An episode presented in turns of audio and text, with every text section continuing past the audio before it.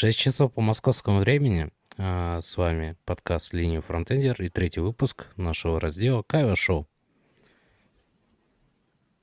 Илья, представь нашего гостя. Илья, микрофон. Да, что-то я себя замутил. А, всем привет. А, Кайва Шоу — это, соответственно, рубрика подкаст «Ленивый фронтендер», где мы обсуждаем всякие нетехнические вещи. И сегодня в гостях у нас Александр Смоленинов. Александр, привет. Привет. А, давайте я тоже представлюсь немного. Собственно, меня зовут Александр. А, проживаю в городе Харьков. А, последние 14 лет занимаюсь фронтендом. Из них 13 лет работаю в компании The Fab Group, и из них 9 лет занимаюсь фронтенд дайджестом, который еженедельно выходит на Хабре. Я так думаю, что определенное время мы сегодня посвятим, собственно, дайджесту, поэтому я уже да, это, это точно. некую, возможно, инсайдерскую информацию, хотя ничего там особо инсайдерского нет. Да, как книжку встречать по обложке, так получается знакомство с тобой, наверное, у многих фронтенд-разработчиков начинается с прочтения э, подборок на Хабре. Собственно, на, на, на моей практике, наверное, самое такое объемное и регулярное выходящее освещение того, что происходит вот на рынке на русском языке. Вот. Собственно, наверное, с этого начнем. А, как началась вообще вот эта вот вся история с публикациями? Кому пришла идея? Почему именно ты? Вот. А, ну, я хотел бы добавить, что я не единоличный владелец э, и автор. Я соавтор, нас двое. Э, его делаем я и Леша Коровин. Я предлагал ему присоединиться к этому э, подкасту но он делегировал мне это все дело, как делают начальники. Вот э, началось это довольно давно. Э, как я уже сказал, дайджест публикуется лет 9 уже, но э, мониторингом вот этих всех фронтендовых штук я занимаюсь, наверное, больше 10 лет, потому что ну, фронтенд — это не только моя профессия, что ли, но и хобби. Мне всегда было интересно не успевать, э, не выпускать ничего новенького, и я мониторил это все дело. Раньше это было, когда был жив Google Reader, если вы помните такой. Там было довольно удобно добавлять RSS рассылочки и потом вечерком, попивая что-нибудь, листать и смотреть, не мелькало ли что-то за день такое, что можно внедрить, допустим, в проект или там обсудить с коллегами. Вот Однажды в рамках такого мониторинга новостей мне пришла в голову идея, почему бы не поделиться этим делом на наших еж... еженедельных митингах фронтенда дела компании, где я на тот момент работал уже в The Fort. Uh, у нас как раз uh, проходили такие митинги, которые вел, собственно, наш, мой соавтор дайджеста. Uh, в этом у нас сошлись точки зрения, и мы начали рассказывать о всяких интересных штуках, которые мелькали. Потому что ну, не все люди, фронтендеры, такие упоротые, и им интересно следить за, за новинками. То есть они почитали туториал, что-то выучили, возможно, походили на курсы, и все, и педалят от звонка до звонка. То есть что происходит э, вне рабочего времени, их особо не интересует, хотя там, я думаю, понимаете, что происходят довольно важные штуки, которые, если упустил, потом либо сложно догнать, либо отстаешь уже, не знаю, в уровне скиллов, экспертизы и прочего. Вот. В любом коллективе, получается, все равно должен быть какой-то источник, да. кто, кто приходит и рассказывает, а вы знаете что? А как часто у вас выходили? А, э, еженедельно. То есть раз в неделю, насколько помню, по средам это все дело проходило. Вот. И продолжалось это порядка двух лет, то есть это еще до Хабра. А потом я открыл для себя Хабр и подумал, почему бы не написать пару статей, а, основанных на той информации, которую, которую я черпаю в рамках вот, мониторинга вот этих всех штук.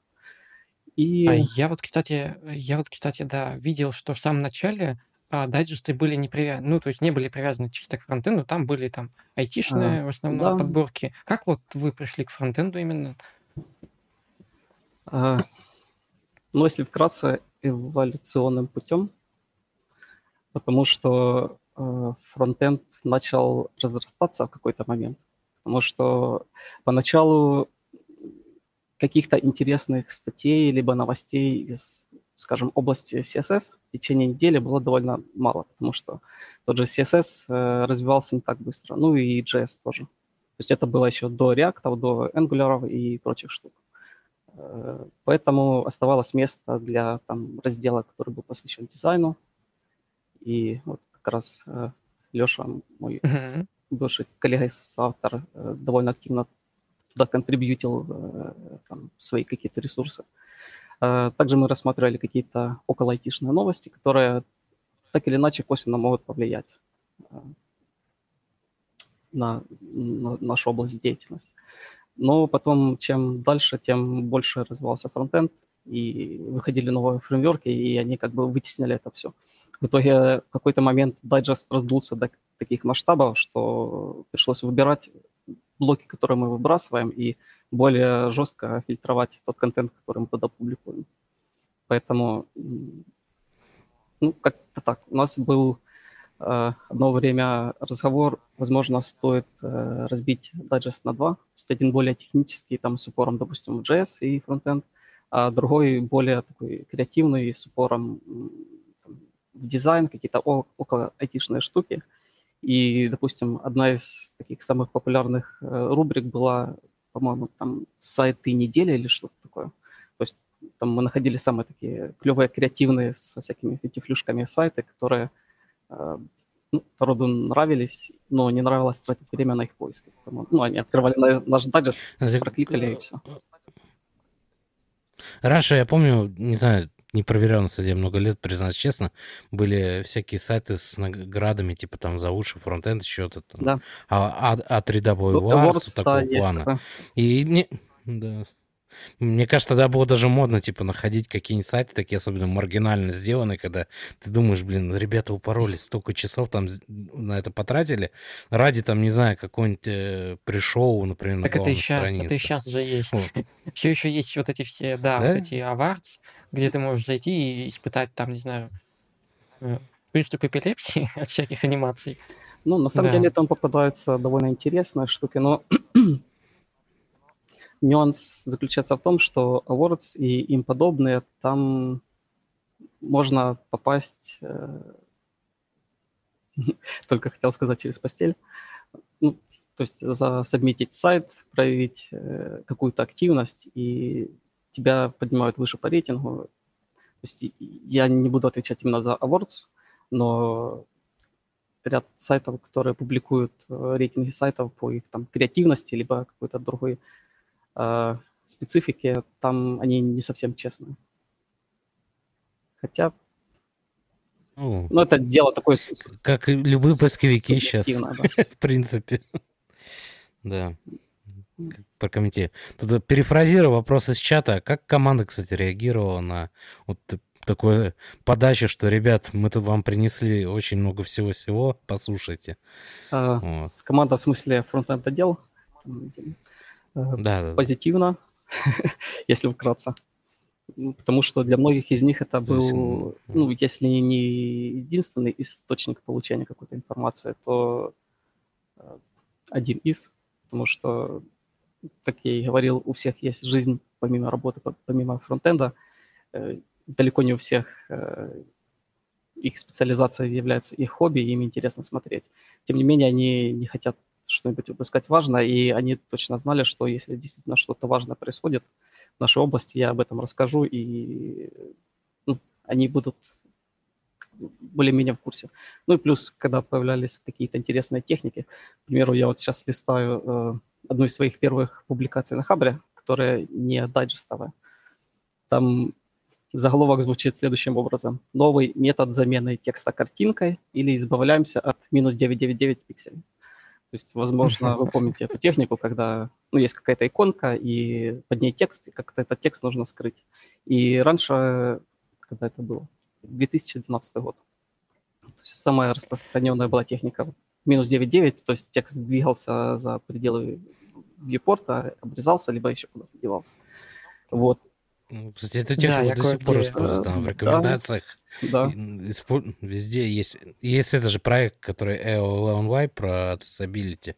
И там до сих пор вот этот прием используется, если хотите оставить для скринридера и скрыть текст а, с экрана. Да, он mm. все еще работает, но там желательно добавлять э, дополнительные штуки для, для того, же accessibility и прочих вещей.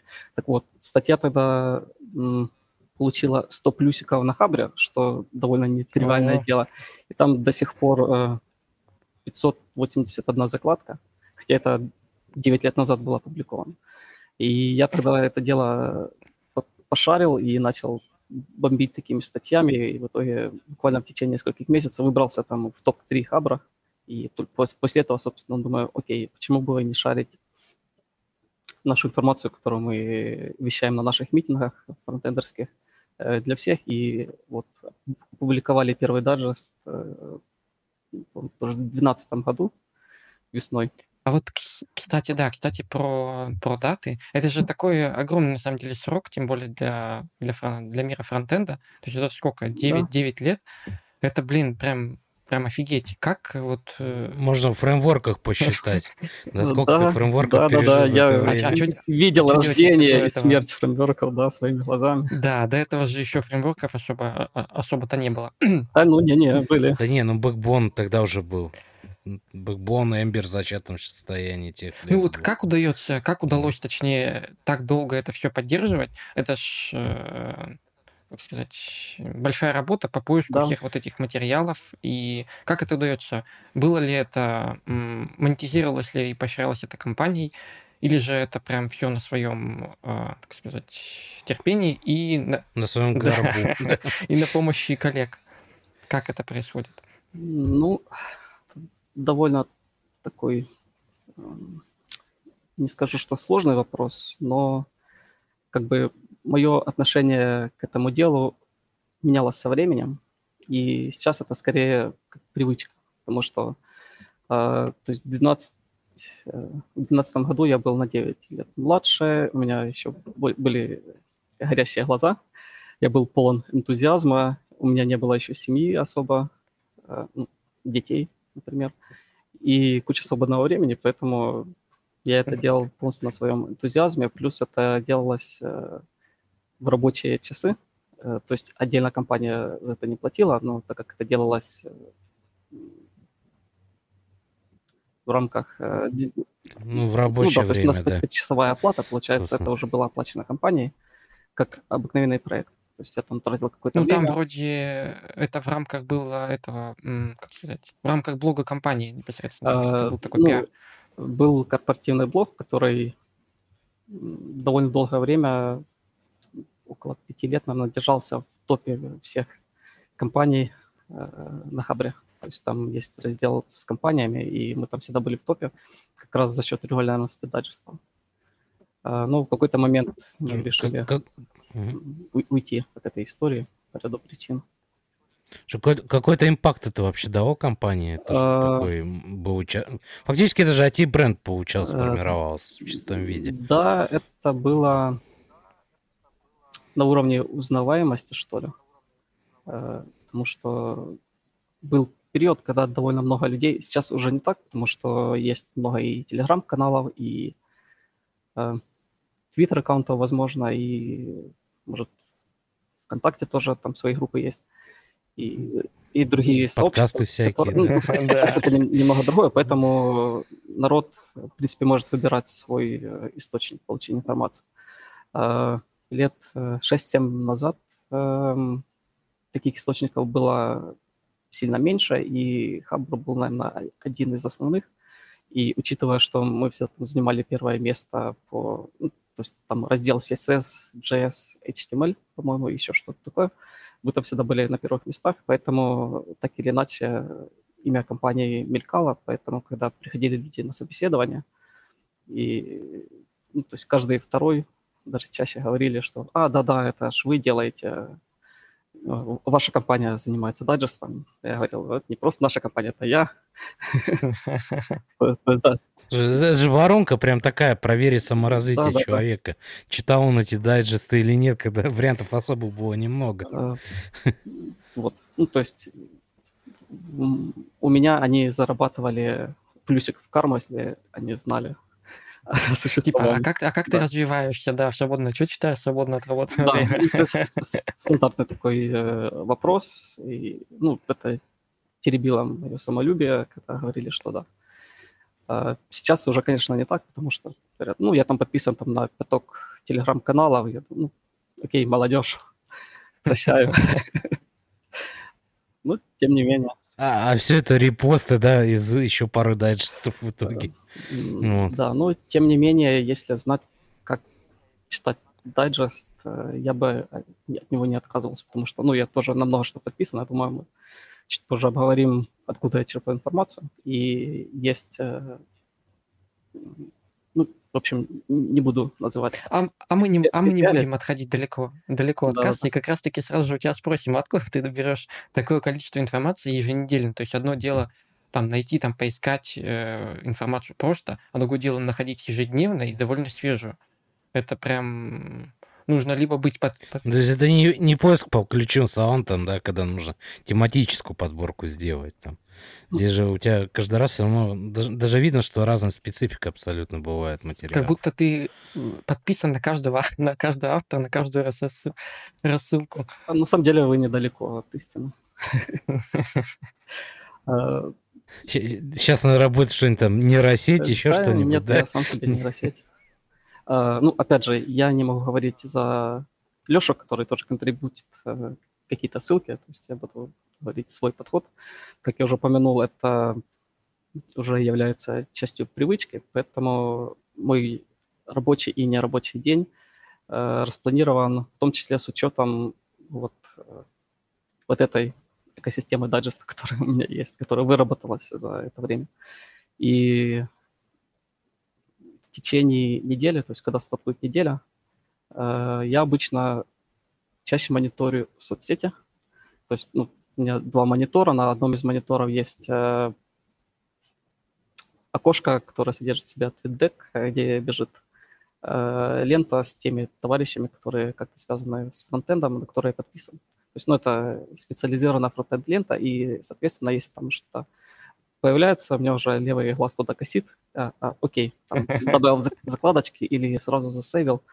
У нас есть э, наш небольшой букмарклет для хрома, где мы сейвим и пушим это дело там, в специальное место, эм, где оно хранится до конца недели.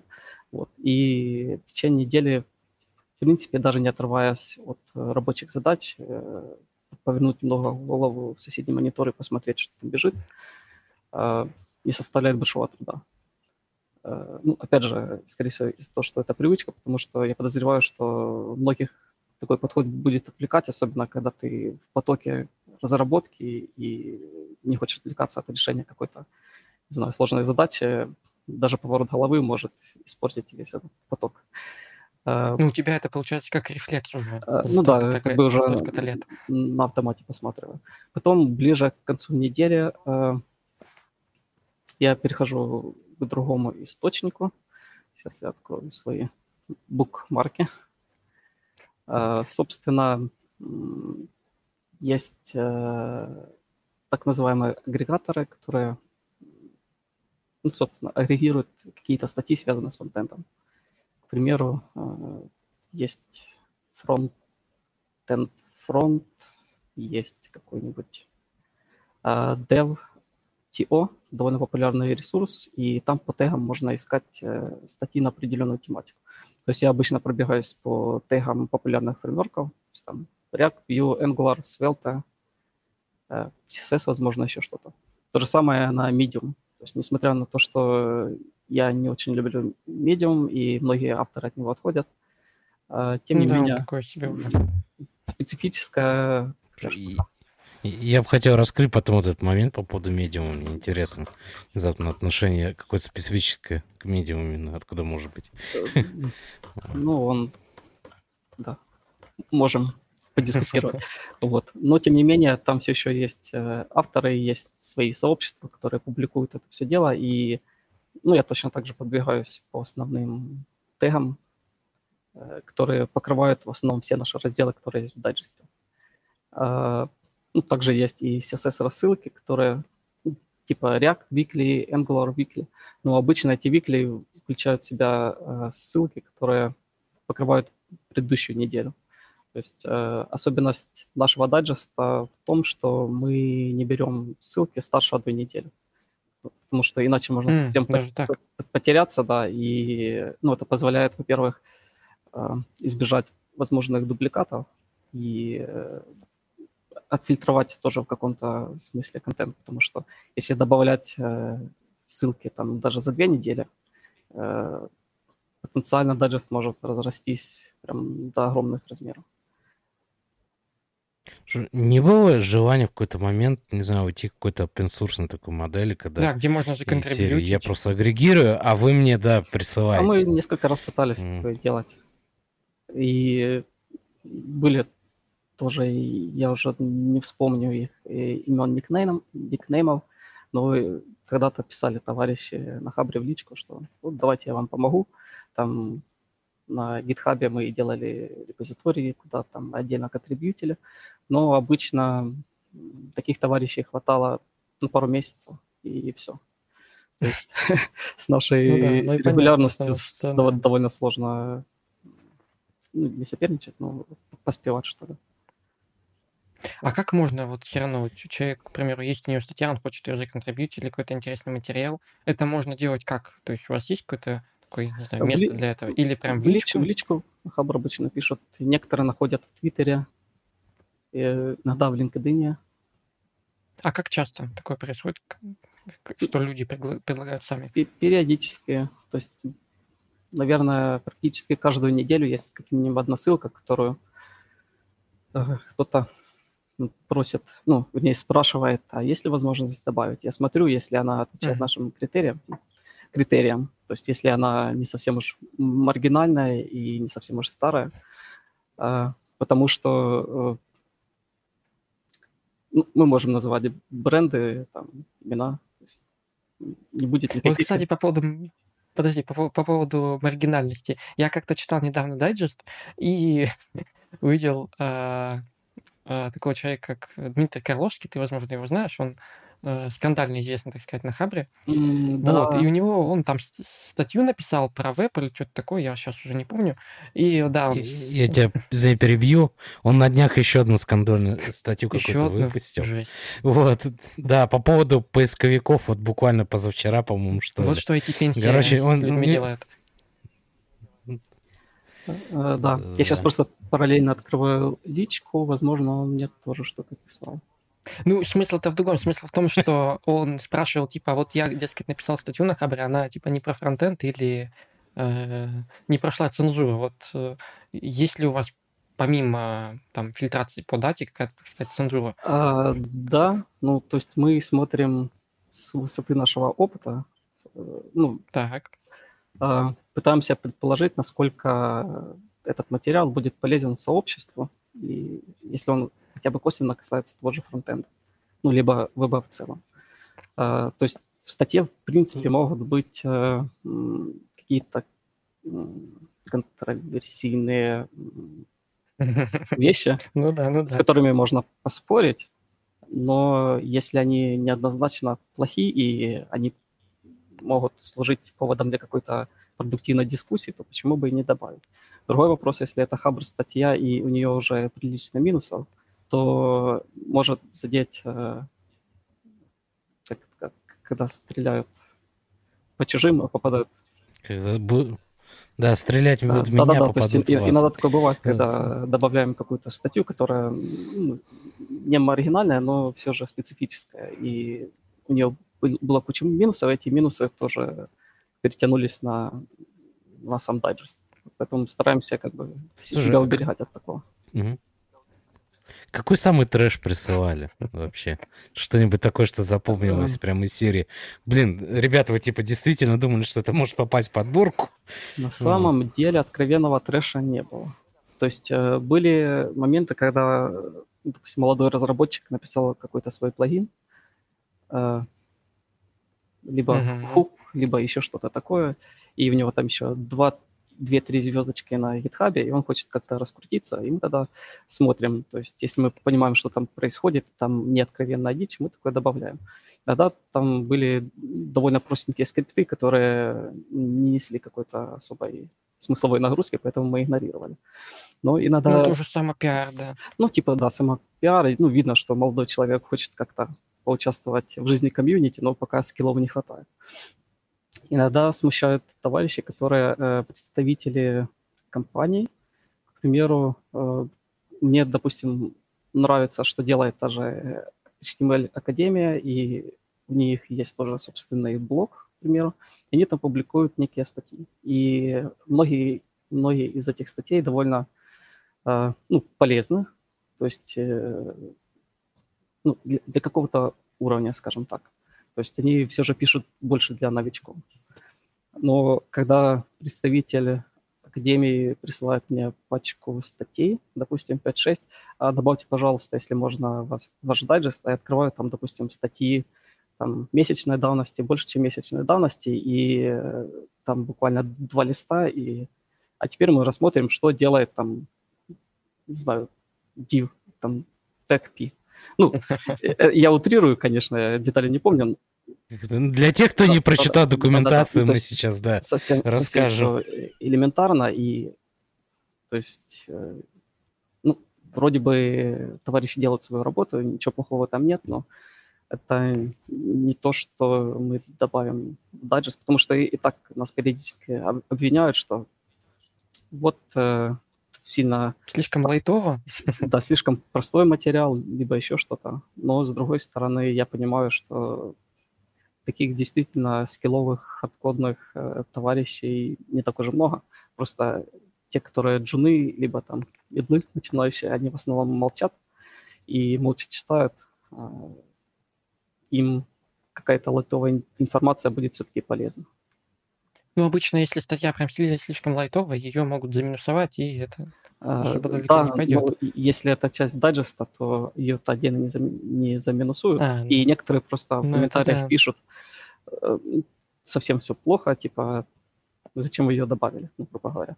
И мы тогда пересмотрим, возможно, да, что-то упустили, и там совсем все не стоило добавлять, мы ее тихенько убираем, и все. Такого ничего нет. Но иногда могут придраться к совсем угу. каким-то банальным штукам, которые, э, ну, товарищи думают, что это все, все знают, на самом деле далеко не все. Ну, это мы знаем таких товарищей. Да, то есть мы стараемся сохранять баланс так или иначе. Всегда а, тут у нас есть э, вопрос из чата. Я его, в общем-то, покажу и прочитаю. А можно ли купить место в дайджесте? Ну, скорее всего, даже если mm-hmm. это так, ты вряд ли скажешь. А, Но, тем не менее. Ну, Провокационный вопрос. Смотрите, да. за дайджесты на Хабре нам никто не платит. То есть на текущий момент это делается чисто на энтузиазме. И периодически в личку тоже пишут э, по поводу каких-то спонсорских вещей.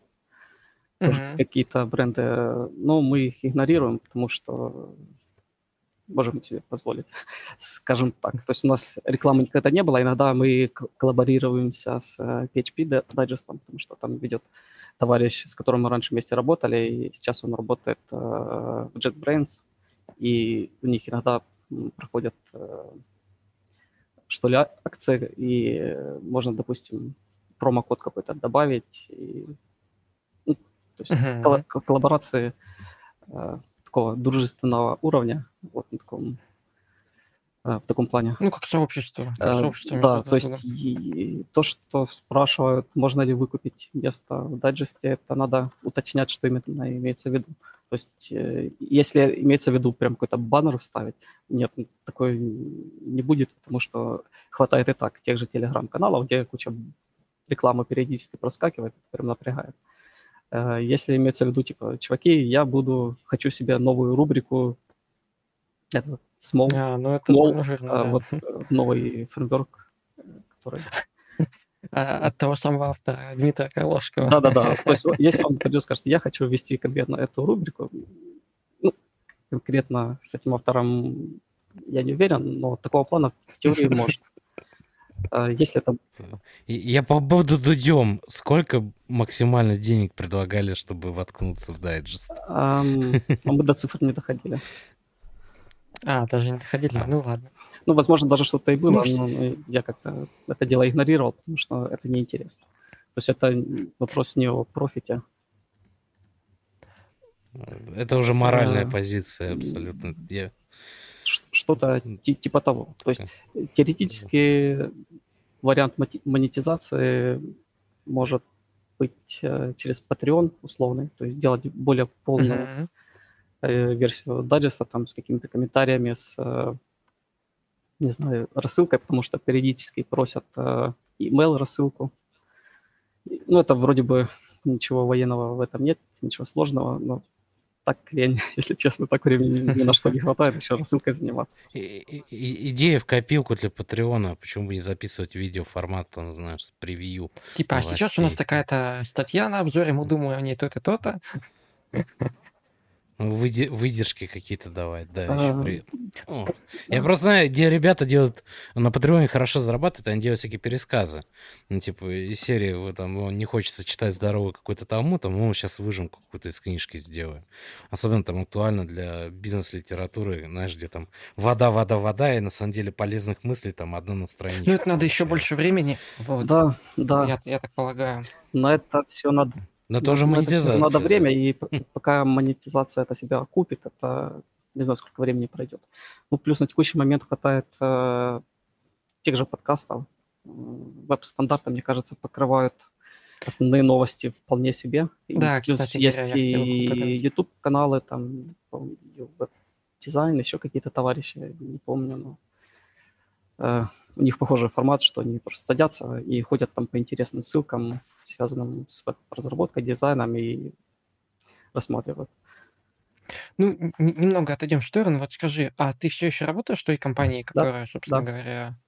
Это, это все столько времени? Это ж сколько лет там? 10, 9 даже, да? 13. О, жесть. Это довольно необычно. А, да. Слушай, э, э, это редкость, на самом деле, в IT сейчас. Вот.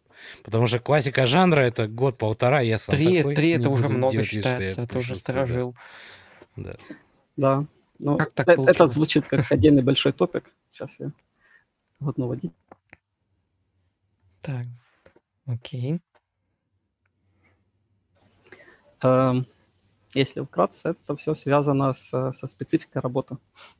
Недавно я переслушал ваш э, подкаст э, с Ильей Климовым, мы с ним uh-huh. из одного города, и он там сказал, что м- украинская IT состоит на 95% из аутсорса слэш аутстафа. Ну, я бы не говорил про 95%, но 85% точно.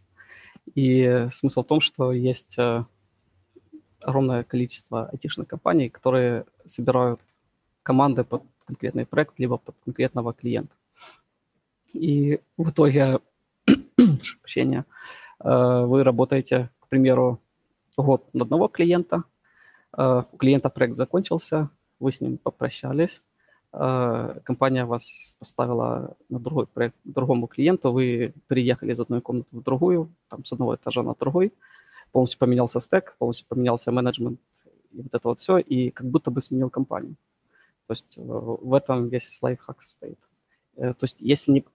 То есть разнообразие, на самом деле, оно да, есть, просто в рамках его компании. более чем хватает, и если конкретное место локации устраивает, ну, я имею в виду инфраструктура и сам офис, э, офисные условия и социальные пакеты и окружение, то, в принципе, нет проблем даже 10 лет менять э, туда-сюда клиентов, проекты и оставаться на одном месте. А не... У тебя коллеги, получается, еще меняются все это время тоже. Э, ну, вот. тут ну, это так происходит для многих. В моем случае я даже на одного клиента проработал 10 лет, но это тоже специфика конкретного клиента, потому что это веб-студия американская. Я, опять же, не буду выдаваться в э, какие-то подробности. Да, здесь да, ну, смысл в том, что это digital web agency, которая работает на американский рынок э, с довольно крутым дизайн-отделом.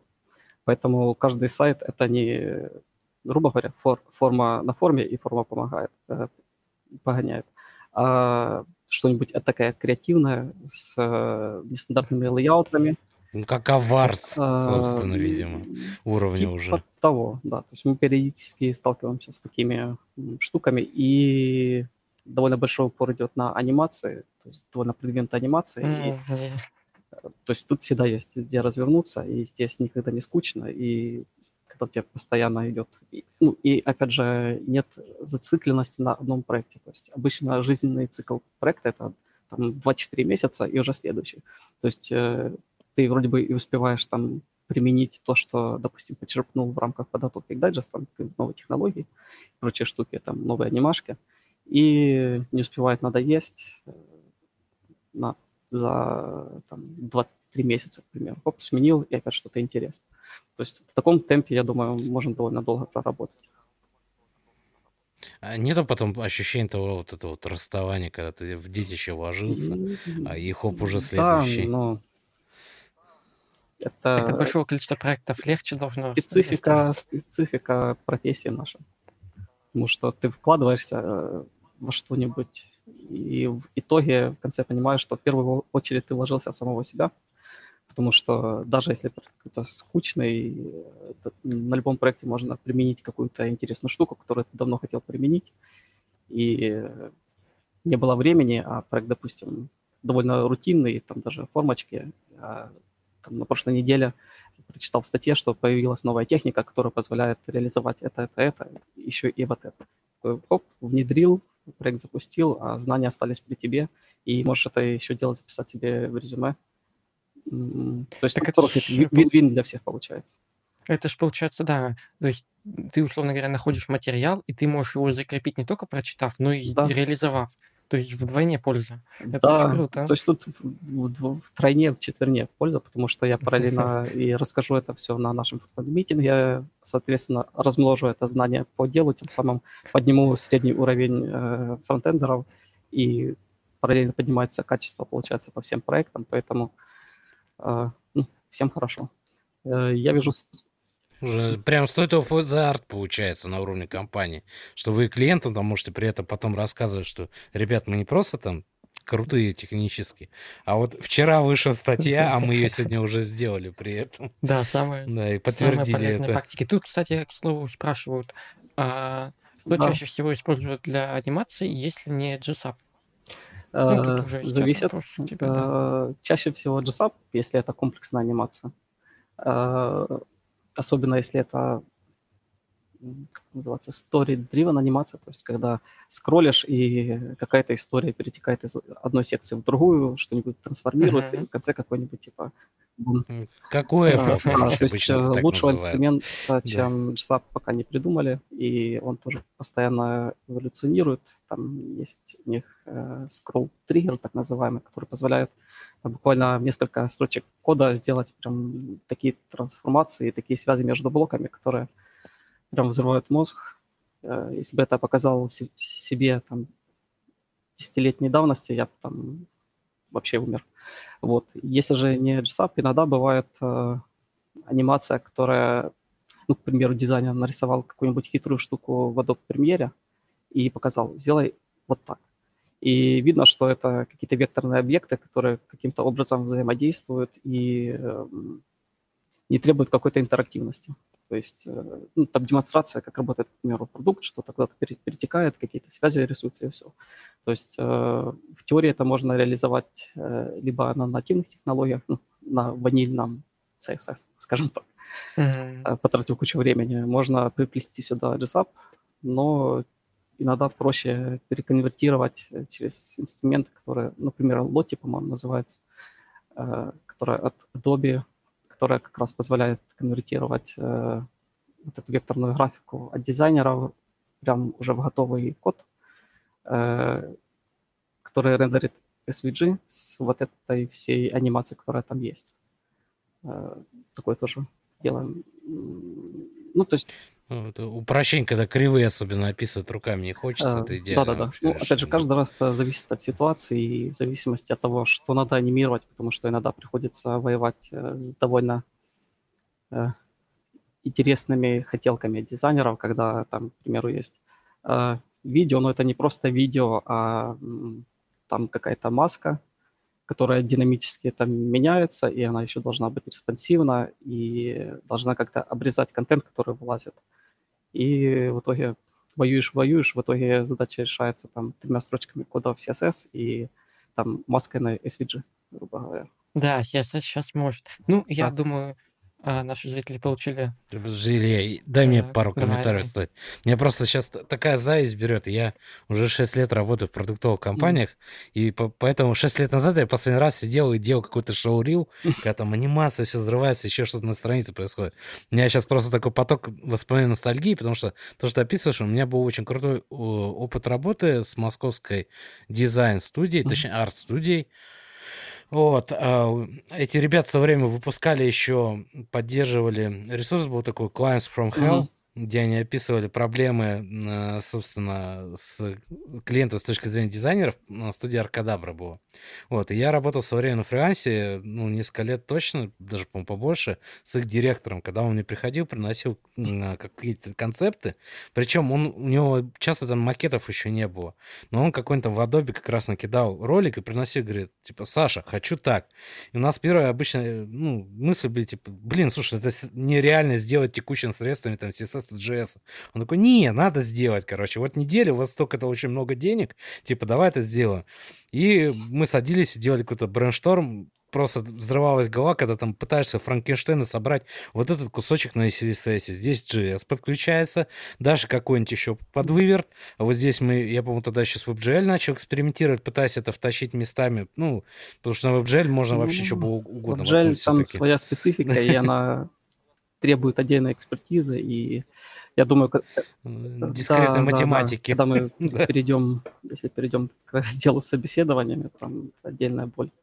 Вот. Но... А вот мы как раз и ну, потихоньку кстати... будем переходить, да. Да, пока а... еще кус кусочек предыдущего контекста оторву.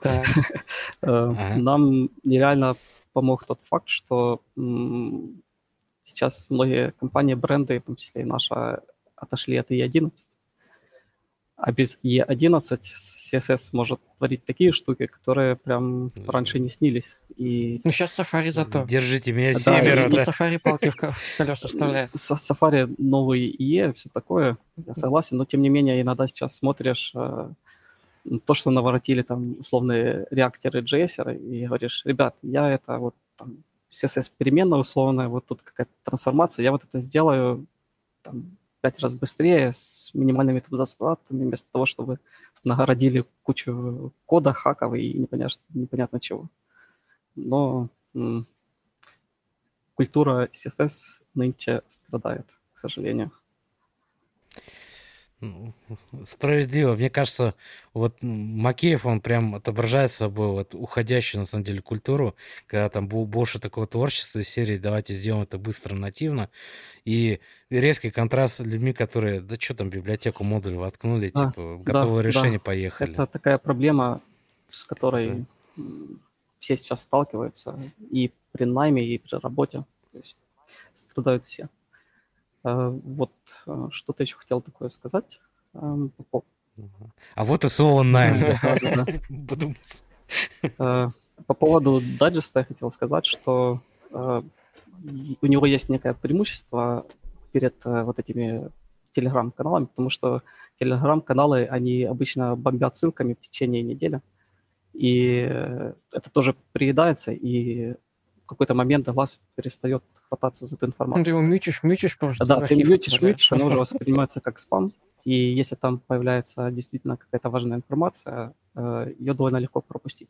То есть, ну, под важной информацией я имею в виду э, не что-нибудь из серии, там, как создать э, веб-сайт с вот этой комбинацией джемстека, к примеру. То есть, ну, это просто стандарт, стандартные туториалы, которые, да, можно игнорировать, и иногда читать, если есть свободное время. Но иногда проскакивают штуки, допустим, э, то, что Google отказался от приоризации при а, приоритизации, приоритизации MP. И это довольно существенная новость, особенно для тех, которые там Это сейчас новость ну, для меня, кстати. Вот, вот, вот, вот. Они сейчас переключаются на другую штуку, которая вот это Web Vitals, которая смотрят за там, производительностью и прочими вещами.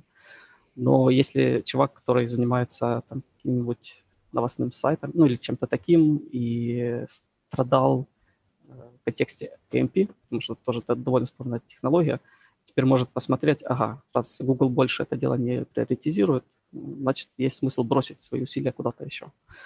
Э, либо проскакивают новости, когда большие фреймворки, бренды отказываются от E11. К примеру, э, ну, у меня была ситуация, когда мы долго не могли протащить отказ от E11, потому что э, ну, мы не могли доказать, что это так что он уже важно, умер, да.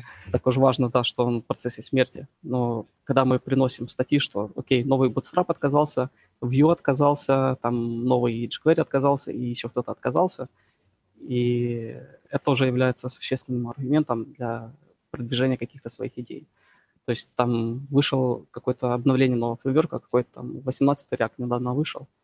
Тоже те, кто не следят за, за новостями, а просто сидят, педалят какой-то свой проект, закрылись в своем мерке и все, они тоже могут пропустить какие-то важные обновления. Поэтому э, ну, я бы рекомендовал все-таки раз в неделю поддельник открыл, даже если нет времени там ходить, открывать все статьи в табах и изучать, потому что у него самого довольно часто не бывает на это время. Но хотя бы можно пройтись глазами по заголовкам, и если что действительно важно, оно будет где-то сверху мельтешить. И можно таким образом быть в контексте событий и не упускать что-то. Э, это такая, это такая. Все. Да. И с третьего раза наконец-то, да, там прозвучало слово найм. Да. Вот. Э, Илья, давай вводную. Вот. А, ну, я, я что вводную? Давайте поговорим, собственно говоря, про собеседование. У Александра большой опыт, насколько я понял, из нашей вступительной беседы с э, собеседованиями. Да. За кадром. Да. да. А, и у нас, на, насчет Алекса, не знаю, по собеседованию про себя могу сказать, что лично я собеседование не провожу, но я являюсь автором канала от собеседования, где мы как раз-таки проводим собеседования различных разработчиков. И тут в чате есть еще один автор, так что можно сказать полный состав. А, как, как так вот, получилось? Да. И, и держи автор камень в огород. что перебиваю, как так получилось, что ты не участвуешь в собеседованиях? А, а я в основном... А, в смысле, в своей компании? Или, ну, в том, в том числе, в, да, да, да. Или на канале. Ну, в компании у меня есть более, более старшие коллеги, плюс, ну, у меня нет в этой необходимости. Я раньше участвовал, а сейчас что-то это... А, а что касается канала, я там не собеседую никого, потому что я все-таки не являюсь сеньором разработчиком, я пока что еще, так сказать, учусь, и, соответственно, мои коллеги более, более в этом плане опытные. Я занимаюсь такой всякой организационной деятельностью, которой у нас, на самом деле, большая масса. Вот. Ну и суть-то в том, что у нас будут, я так полагаю, разные точки зрения, о которых будет интересно подискутировать. Вот ты упомянул, что тебе не очень понравился подход, ну, точнее, не, не понравился, а то, что он тебе не близок э, да, в контексте канала. Не, не вот как, чуть, что это, что это Давай сейчас это объявим. Прожарка просто от собесов. Типа, я дождался, когда кто-то придет и скажет, типа, вот так нельзя. Это не о том, что можно и нельзя. То есть оба варианта имеют право на жизнь. И тут в первую очередь зависит от того, что и для чего вы ищете, кого и для чего вы ищете. Потому что в какой-то момент, немного отойду в сторону, в какой-то момент пошло разделение фронтенда на э, фронтендеров с упором в JS и на фронтендеров с упором CSS, анимация, accessibility, performance, вот все дело. Ну, а, верстальщики. А, да, иногда это все дело пересекается. Ну, Здесь. можно назвать верстальщики, да. только ну, это матерное ну, слово, на самом деле, все-таки. Да, и стесняются это. Да. Но, тем не менее, современный верстальщик — это довольно большое дело, и найти хорошего еще Ну да, это надо уметь вот. вообще. И, вот эти да, судя по тому, что я видел на вашем канале, эм, грубо говоря, вы ищете условного м, Климова или Мелехова, а я ищу условного эм, Макеева. Потому что э, как раз э, товарища Макеева больше упора вот в эту креативную штуку, в э, семантику, в accessibility, Так э, правильные вещи, у нас, верстку там же. у, у нас же в у нас же в каждом выпуске есть и про accessibility мы спрашиваем, и Е- про CSS у нас любят. Есть, но все-таки согласись, что это меньшая часть, потому что Ну э, да, да, каждый да. раз, когда я открываю тайм-коды, я вижу, типа, окей, там, event loop, замыкание. Но это классика все-таки для И, и фронтенда. пошло. Это классика для фронтенда, и при желании можно э, вызубрить 10 типичных вопросов и отвечать типично именно по вот этому workflow. Ок- Окей, Google, топ-20 Да, да, да. вопросов для Ну, тут, тут- собеседования тут же есть да. проблема в том, что м, одним собеседованием нельзя покрыть прям все там от верстки и CSS до JS и более каких-то... Э, Я э, поэтому каких- вначале и сказал, что в первую очередь нужно решить, что и для кого вы ищете, и мы ищем. И э, Ну, современный фронтендер же в первую очередь не, не, не- это не про верстку и семантику. А вот не соглашусь,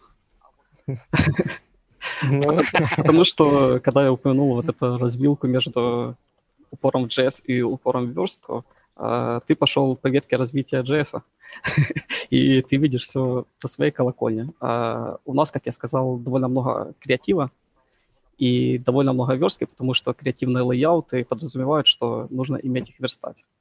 И как раз та проблема, с которой мы сталкиваемся, новый человек, который хочет войти в IT э, и знакомиться с миром фронтенда, он, скорее всего, начинает изучать э, это все дело, не знаю, словного реакта. Да, С там курсов- курс, там буквально курсов, там да, пару недель э, пр- пробегают HTML-база, CSS-база, и дальше пошли упарываться по JS в разных его ипостасях. А, У меня тут наболевшие есть моменты, за прерву. Короче, в одной компании называется на Я, кончается на С.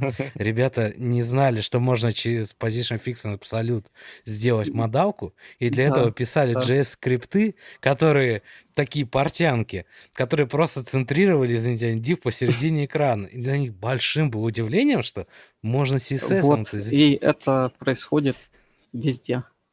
Как я не посмотрю, куда не ткнусь, везде есть такие проблемы, когда есть элементарные задачи, которые решаются там пятью строками в CSS решить, они начинают воротить какие-то такие странные конструкции, которые потом сложно поддерживать, которые э, очень далеки от э, семантической логики и прочих вещей.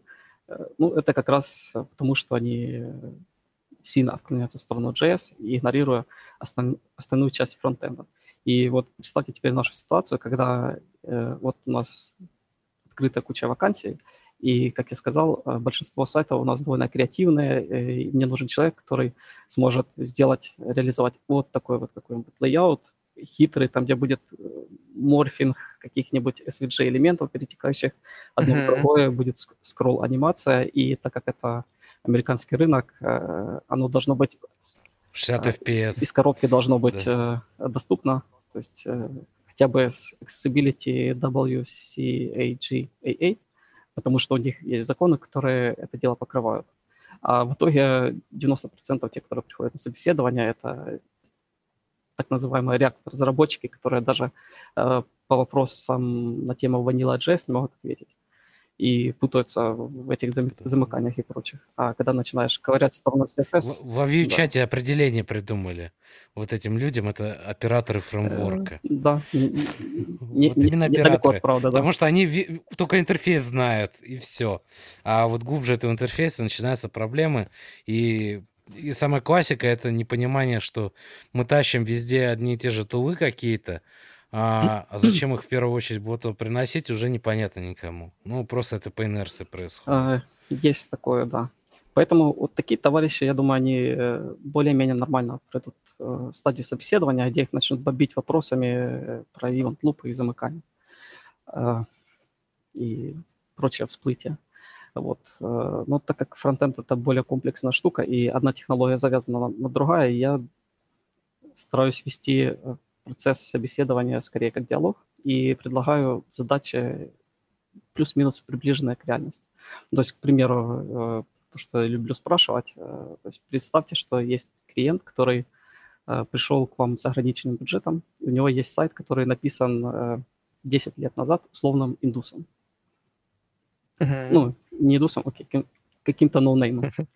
Uh, скажем, это какой-то e-commerce магазин, который довольно старый.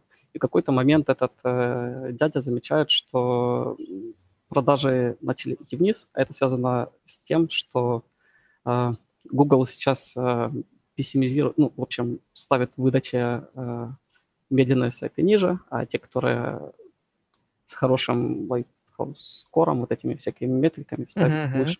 Соответственно, если сайт был написан 10 лет, к нему 10 лет назад к нему никто не притрагивался, и он, скорее всего, использовал далеко не самые оптимальные с точки зрения перформанса технологии, этот сайт все ниже и ниже понижается выдача. Соответственно, этот дядя приходит и говорит, окей, у меня есть, допустим, 30 часов, э, там 20 часов, я могу это дело оплатить, потому что с нуля перепедаливать э, это довольно большой бюджет, и на такой не соглашаются. И э, вот, расскажи мне, пожалуйста, как бы ты подошел к этой задаче, и что бы ты за эти 23 часов применил плане э, технологий для повышения среднего этого скора перформанс. И дальше этот вопрос можно развивать в разные стороны. То есть, а что если клиент доплатит еще 5 часов и попросит улучшить с точки зрения accessibility? А что он, что собеседуемый может предложить с точки зрения анимации и может долго говорить э, о типах анимации, какие, куда можно внедрить, какие нельзя, которые так или иначе могут повлиять на производительность, те, которые э, более оптимальные в данном случае. И вот в рамках диалога, в принципе, без э, бомбардирования вот такими точными вопросами про замыкание, опять возвращаюсь, наверное, есть идея замыкания, э, можно понять, насколько человек адекватен, насколько он мыслит и насколько его можно здесь и сейчас посадить на реальный проект.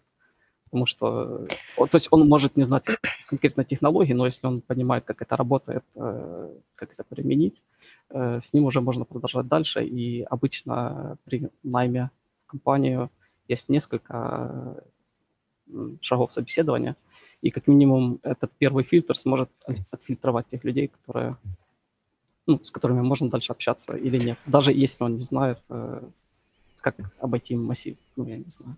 Илья, мысли вслух ну, сейчас, как улучшить ваш собес. Наверное, вначале нужно ну, ставить, э, спросить у человека, э, в какую компанию хочет устроиться, на какую, соответственно, ну, как он видит свою должность. И вот от этого уже танцевать. Типа, хочет он стать трактористом на реакте, или он хочет пойти креативить куда-то. Вот. Или... Ну, тут надо еще такое, так, немножко начну сначала. Вот, Александр, ты упоминал, что да, как это, как это сказать-то? Мне кажется, что вот засилье всяких фреймворков и всего такого, и людей, которые все-таки больше в сторону JS, а не верстку и и все такое, это связано в первую очередь с усложнением проектов. То есть у нас очень много стало проектов, которые не визуально там красивые, которые анимации все-таки, а много проектов, которые очень много у них всякой бизнес-логики. Это админки, это какие-то Админки продукты. с формами ради форм, да. Да. Ну и тут, э, ну вот админки бывают разные, бывают сложные, бывают там, где это я все к чему веду, что вот, условно говоря, наше собеседование, оно нацелено на инженера. То есть так или иначе, смысл то есть всего собеседования это показать, что ты как бы не знаю, инженер и не инженер, но все вопросы, все, все, все вопросы намечены на это. То есть это понимание там основ языка, понимание каких-то базовых вещей. И потом от, от, от меньшего к большему, но все-таки это в сторону, так сказать, инженерных все-таки навыков. Способность оперировать сложными сложными абстракциями, применя... уметь их применять к коду, к бизнесу, каким-то моделям. Ты сейчас перебор нет у вас на собесах ну, сложных там абстракций. Да, но говорим ну, ли мы ну, все еще о фронтендерах, либо мы говорим о JavaScript-инженерах. Потому что какой-то момент ну, смотри, придем, что нужно будет как-то придумывать новое название для этого всего дела.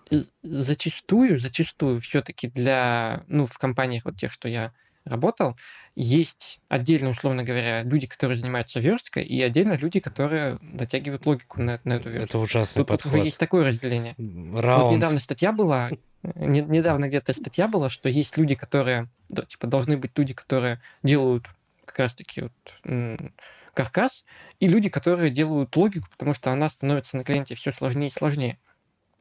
Вот, безусловно, а, инженер, тот же JavaScript инженер, он должен уметь во все эти вещи, он должен понимать значимость accessibility и семантики, но суть такова, что это не востребовано, не так востребовано, но на всякий случай на российском рынке, возможно. Давайте цинизма наброшу, что на самом деле давай, востребованность давай. accessibility зависит от тем лида всегда.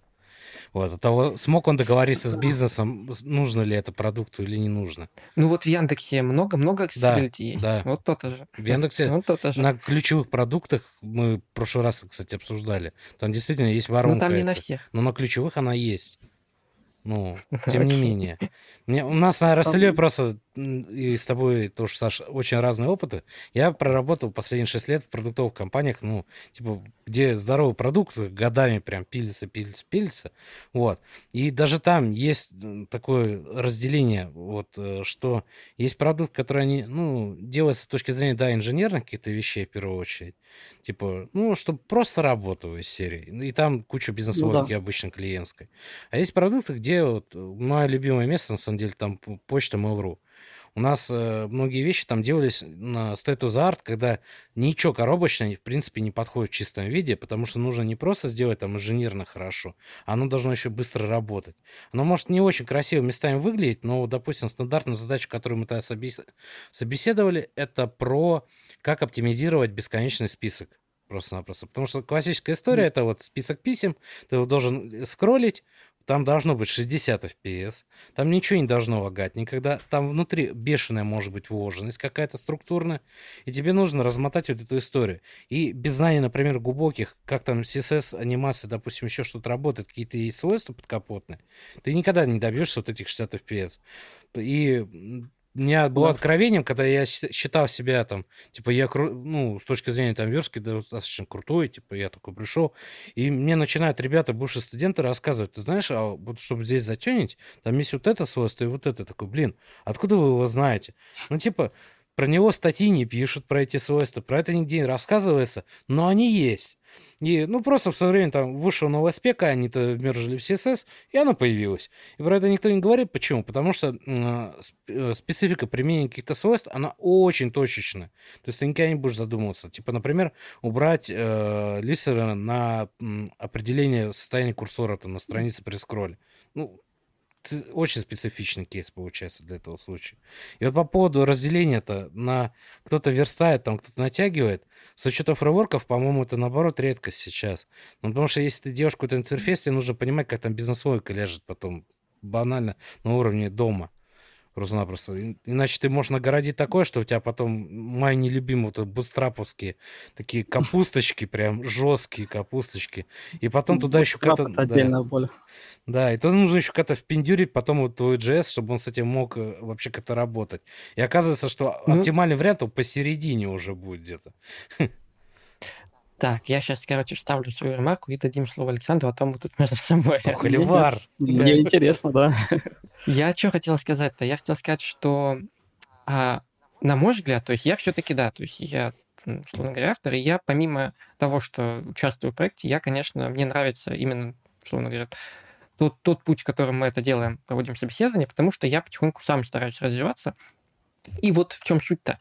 А, если начать э, путь, так сказать, в сторону JavaScript инженера, либо вообще просто в сторону инженера, то осилив там всякие сложные вещи, э, про, про CSS-свойства, которые оптимизируют, условно говоря, там, анимацию, тот же какой там build change есть, они, они, в общем-то, на слуху. То есть э, это можно прочитать, это можно ну, это как сказать, это статическая информация. То есть ты можешь прочитать спецификации. Вот есть люди, которые прям очень им это нравится, и там э, читают спецификации, и там CSS-инженер, условно говоря. Я думаю, кто-то читает Twitter, тот, возможно, да, понял, да. о ком, о ком я говорю. И так вот, эту информацию легче получить и усвоить, э, когда ты уже, условно говоря, знаешь всякие программерские штуки, там, знаю, как вот архитектуру проекта построить, да, и Возможно, поэтому, так сказать, в почете всякие такие супер хардовые вещи, нежели верстка и семантика. Но, безусловно, э, как это сказать-то? Ну, ты не будешь специалистом, ну, если не знаешь, скажем так, вот этот high-end срез вещей, в том числе, как правильно верстать. Ну, нельзя назвать а, человека ну, это специалистом да, уже. Это, здесь нет я, и или-или. То есть, э, и, и я, я и говорю, что это просто на, возможно, на втором на втором плане. То есть это не так, что не спрашиваем там про CSS, не спрашиваем про HTML, спрашиваем там только, не знаю, про, про JavaScript, по замыканию те же самое. Вот. А, просто это чуточку на втором плане. Условно говоря, вот насчет accessibility, ты, Александр, упоминал, что в Америке, ты говоришь, есть законы, которые регулируют да. accessibility, то есть ну, как они должен сайт практически быть. во всех странах есть, просто... Так у нас же тоже есть, у, но ну, у нас, к примеру, да. только для государств. Ну, я имею в виду Россию, у нас только государственный сайт, к примеру, да. сайт какой-нибудь муниципалитет, муни... короче, да. сайт какого-нибудь государственного учреждения. А, он, соответственно, должен, соответственно, там должны быть э, вот эти увеличи... увеличительные вот эти шрифты плюс-минус, цвет, по-моему, должен соответствовать. Контраст, да, должен быть. Да, вот контраст. А обычные продукты не все этим задумываются, потому что, ну, вот интернет-магазин, что толку ему от accessibility? А на самом деле есть. Понятно. Толку есть. Есть толк, есть толк. Эти кейсы могу привести, просто на самом деле, если бы... Тут немножко уже за пределами фронтенда это идет. Если правильно собирать э, какой-то customer experience, фидбэк и так далее, то ты можешь узнать, что есть пользователи, причем пользователи богатые внезапно, которые заходят на какие-то сайты, но они даже не будут просто тебе писать из серии, типа, я не могу этим пользоваться там, со скринридера. Я пойду просто там, где он будет нормальный сайт работать на моем устройстве. Ну, окей, я тогда перефразирую. То есть а, э, часть accessibility для проекта имеет, имеет смысл только когда это очень большой проект, как обычно это интернациональный какой-нибудь там, не знаю, Amazon, еще что-нибудь.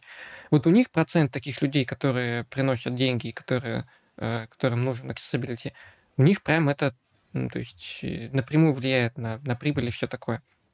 Вот. А в маленьких проектах это, скорее всего, ну, не в маленьких, а в таких в средних, это отправляется на второй план. Ну, смотри, вот. тут это можно развивать, мне кажется. Ну да, это бесконечно. Вадим Макеев клинился и э, надавал бы по ушам за такой мер- да. меркантильный подход.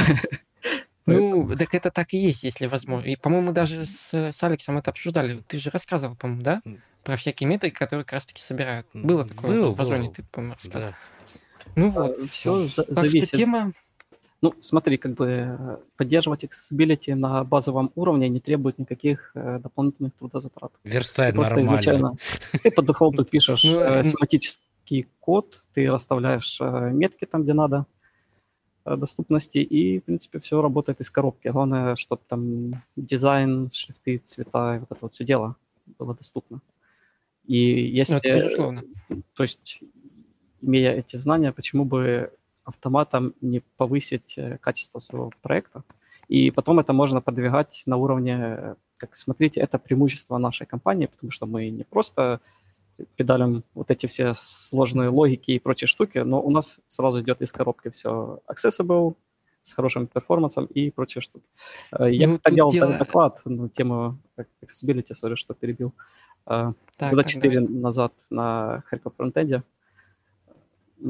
Буквально недавно я его пытался освежить, и я помню, как я потратил несколько ночей, то есть я тоже упоролся в это дело и читал прям американские законы по поводу, эм, ну, те, которые связаны с accessibility, и разбирал реальные судебные дела, э, как, кого за что привлекают, там реально такой экшен творится. То есть э, открываешь статью, там прям полотно текста такое, скроллишь, скроллишь, но когда начинаешь вникать, оказывается, что там могут и привлечь, и ты можешь кого-то привлечь. И в итоге я назвал свой доклад э, как за, заработать на accessibility или что-то такое.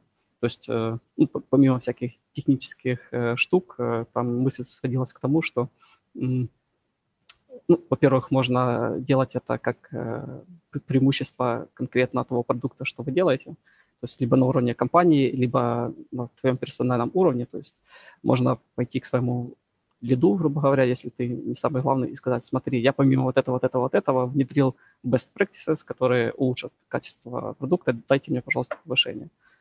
Вот. Э, если же вы живете в Штатах, то можно пойти более хитро и обратиться к адвокатским конторам и стучать на те сайты, которые должны быть доступны, но на самом деле недоступны.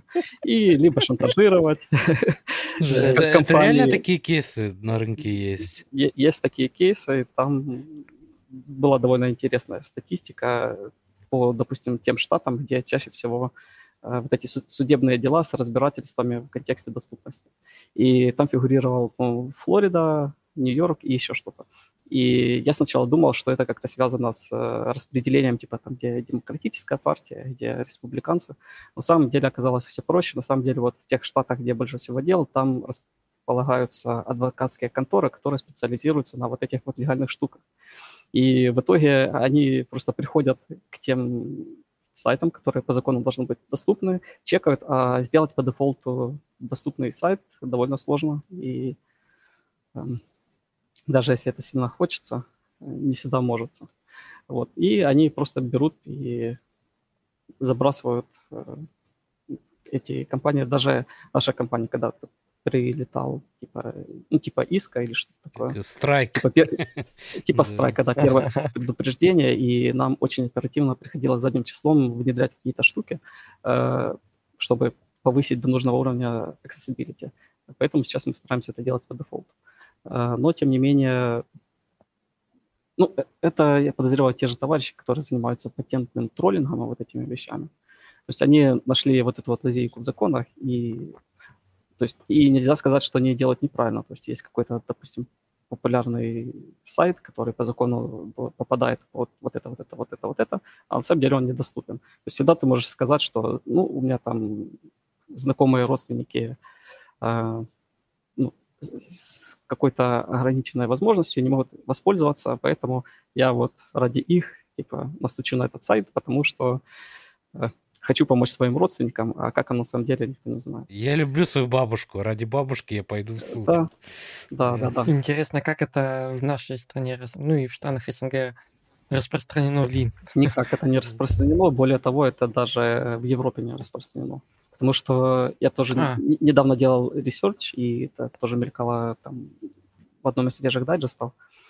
А, там Европейский Союз постоянно что-то принимает, типа за все хорошее против всего плохого. Но там проблема в том, что там же много стран. То есть оно должно везде согласоваться. Ну, там централизовано, да. Централизовано. Потом там у них был какой-то дедлайн, по-моему, на прошлый год. Э, то есть они вот это э, обязательное соответствие там, сайтов, связанных с государствами, еще какого-то сектора, они обязательно должны быть в ЦАХ AA или как-то так. И они разбили эту имплементацию там на три шага, и первый шаг должен был начаться типа год или даже два назад, и требовал сколько-то там миллиардов бюджета. Э, потом они по какой-то причине это пересмотрели, возможно, из-за ковида, либо еще какие-то штуки, передвинули этот дедлайн еще дальше, увеличили, ну, что-то сделали с этим бюджетом, этот бюджет изменился, и дальше пошли еще разветвления по разным странам Евросоюза. И в итоге у них якобы какой-то текущий закон есть, и он якобы обязывает, но я не нашел ни одного реального кейса, где привлекли, ну, там, в условной Германии или Франции людей э, по поводу сайта, который недоступен. Э, в наших странах, я думаю, ситуация еще более печальная. То, то есть тут скорее все на альтруизме построено. Ну, слушай, здесь, наверное, пирамида массов. Чтобы на... пойти начать спорить по поводу доступности сайтов, наверное, все остальное должно быть прям очень хорошо уже с точки зрения уровня жизни. А, да, но тем не менее, Штаты в этом... Ну, Штаты и Канада, наверное, у них тоже довольно жесткий э, закон, который обязывает и там, если открыть статистику, количество заведенных дел по поводу недоступности сайта, она постоянно так растет вверх. То есть там не а астрономические а... числа, но типа там 4 или 5 тысяч в год такого плана. Э, ты вот в самом начале упомянул, что достаточно просто, то есть чтобы проект был более-менее accessibility, достаточно, чтобы, получается, каждый разработчик делал то, что он знает про accessibility, ну, там не то, что знаю. Верстка, там Уровни знания по Да, но, да. то есть какие-то базовые вещи. Но ведь я вот тут могу сказать, что если нужно, чтобы проект полноценно поддерживал accessibility, то есть не просто э, типа, да, мы вот там сделали, альт картинкам добавили, а вот чтобы можно было сказать, типа, да, наш сайт поддерживает accessibility полностью и там все такое. Это должна быть, вестись работа не так, что каждый разработчик в силу своего альтруизма, я не знаю, как это сказать, да. а, сделал что-либо, какую-то свою там фичу с учетом, с учетом accessibility, а чтобы это было запланировано заранее, чтобы это было спроектировано, здесь, что тут-то мы делаем так-то, так-то, так-то, и только да. тогда, как мне кажется, это может работать. Э, а если уровень знаний у разработчиков разный, например, там кто-то знает про Alt, кто-то знает там, не знаю, про, про еще другие вещи, у всех получится по-разному. То есть это нужно контролировать и заранее закладывать в, как это сказать, характеристики да проекта, что вот мы должны то-то, то-то делать, да. Как вот ты на это смотришь? Это ведь ну, немногие готовы потратить. Это нужно все-таки время потратить, время. Да, на... да, даже не время, переубедить, наверное, даже еще нужно при этом. Да, переубеждение не работает, потому что люди меняются. Ты одного переубедил, текучка пришел другой, и его опять переубеждать, поэтому это не ну, работает. Ну, ну начать надо, надо как-то делать, типа... Э, Возглавь да, это, это получается. Это все на уровне стандартизации процесса компании либо в команде. И более того, кроме того, что ты сказал, что нужно контролировать разные штуки, тут нужно понимать, э, какой результат мы хотим получить, потому что можно достичь э, максимального accessibility по вот этим метрикам, ну, типа там есть в Lighthouse метрика, которая ну да, на них, показывает accessibility скоро. Но проблема в том, что довольно часто то, что показывает эта метрика, и реально состояние дел, это совершенно два разных мира. И если прям вы действительно хотите упороться по accessibility, прям это ваш порыв души, не хотите, чтобы там не зря люди, ну или какие-нибудь другие люди могли пользоваться, а нужно вплоть до наема специалиста, который на этом специализируется, либо ну, то есть у нас есть несколько парней, которые э, без зрения, и они работают на айтишной компании, э, конкретно тестируют accessibility. То есть когда реальный человек понимает что он тестирует и как, и он сам в контексте вот этого всего дела. Либо просить, э, находить, э, опять же, я говорю про незрячего, но уровни accessibility может быть много разных. То есть, э, ну, целевую аудиторию, да, что Да, целевую аудиторию и попросить попользоваться этим сайтом. И окажется, что несмотря на то, что по метрикам все там 100% в зеленой зоне, да, и цвета контрастные, и там область кликания нормально, но сайт, допустим, полностью недоступен с клавиатуры, да, то есть ты табуляцию жмешь, и ничего не происходит, потому что не предусмотрел. То есть э, многие штуки на уровне автоматических чекеров предусмотреть сложно. Поэтому, да, можно для галочки для клиента, либо для метрик э, достичь э, этих результатов довольно быстро, просто повыполнять э, вот эти все советы, которые советуют эти все чекеры и все. То есть, ну, а если хочется прям действительно достичь по, результата... По поводу, да, по поводу метрик, я где-то видел статью, ну, это довольно давно уже было, что, типа, в чем проблема с accessibility, если там, по- моему пустой сайт был, и каким-то хитрым способом, э, типа, да, эта страница подходит полностью под э, этот Lighthouse, который чаще всего используют. Да. А вот, ну, помимо сбора, как это сказать, э, информации с целевой группы, как, как бы ты еще тестировал помимо чекеров accessibility? Ха. Ну, есть э, много инструментов, которые эмулируют и скринридеры, и прочие штуки. Mm. То есть, как бы Самому было бы время и желание, а средства найдутся. То есть это а, ну, дело второстепенно. Есть уже куча mm. и, и статей, и докладов, и тоже Вадима, он там часто что-то такое показывает, связанное с доступностью. А, обычная проблема упирается в время, и если это не там, стартап, либо продуктовая компания, которая может постоянно что-то одним и тем же работать и улучшать, а, допустим, это вот аутсорс, как у нас, когда есть почасовая оплата, у клиентов э, ограниченный бюджет, и ты видишь, что тебе выдали на разработку, допустим, 200 часов, и тебе в эти 200 часов надо вместить вот это, вот это, вот это, желательно красивую анимацию, и обычно на accessibility времени не хватает помимо того, что еще ну, да, объяснить как, другим как членам команды, да. Поэтому, ну, мы стараемся это дело делать на уровне стандартизации мы прописываем, что вот это вот должно быть уже по дефолту в проекте. Ну, опять же, зависит от, от конкретного фреймворка, потому что когда Илья говорит о фреймворке, я думаю, он подразумевает uh, JS-фреймворк. Ну да. Но я открою секрет, что есть фреймворки на других языках. И у нас э, стек больше покрывает PHP-фреймворки. То есть мы э, обертываем PHP-фреймворки в нашей... Если не секрет, красотой. какие именно? Laravel или что-то другое? Э, в том числе Laravel. То есть начиная от э, простеньких штук на условном WordPress, который, несмотря на свою попсовость и простоту, позволяет делать клевые вещи. Особенно это удобно с точки зрения анимации. Когда там создал темплейт, как тебе надо, обернул вот этой всей красотой, и мало того, что оно там крутится, вертится и какое-то интерактивное, его можно еще удобно из э, админ панели поменять. Есть и Laravel, есть и Symfony проскакивает. Ну, это и, логично, есть, когда Lara, и, обычно Symfony еще рядом есть. Да, есть e-commerce истории, такие как Magento и Shopify. И там в зависимости от платформы проблемы accessibility решаются по-разному. И опять же, если брать самые популярные фреймворки, то их стартовая тема обычно уже содержит всю нужную разметку, для тех компонентов, которые уже есть.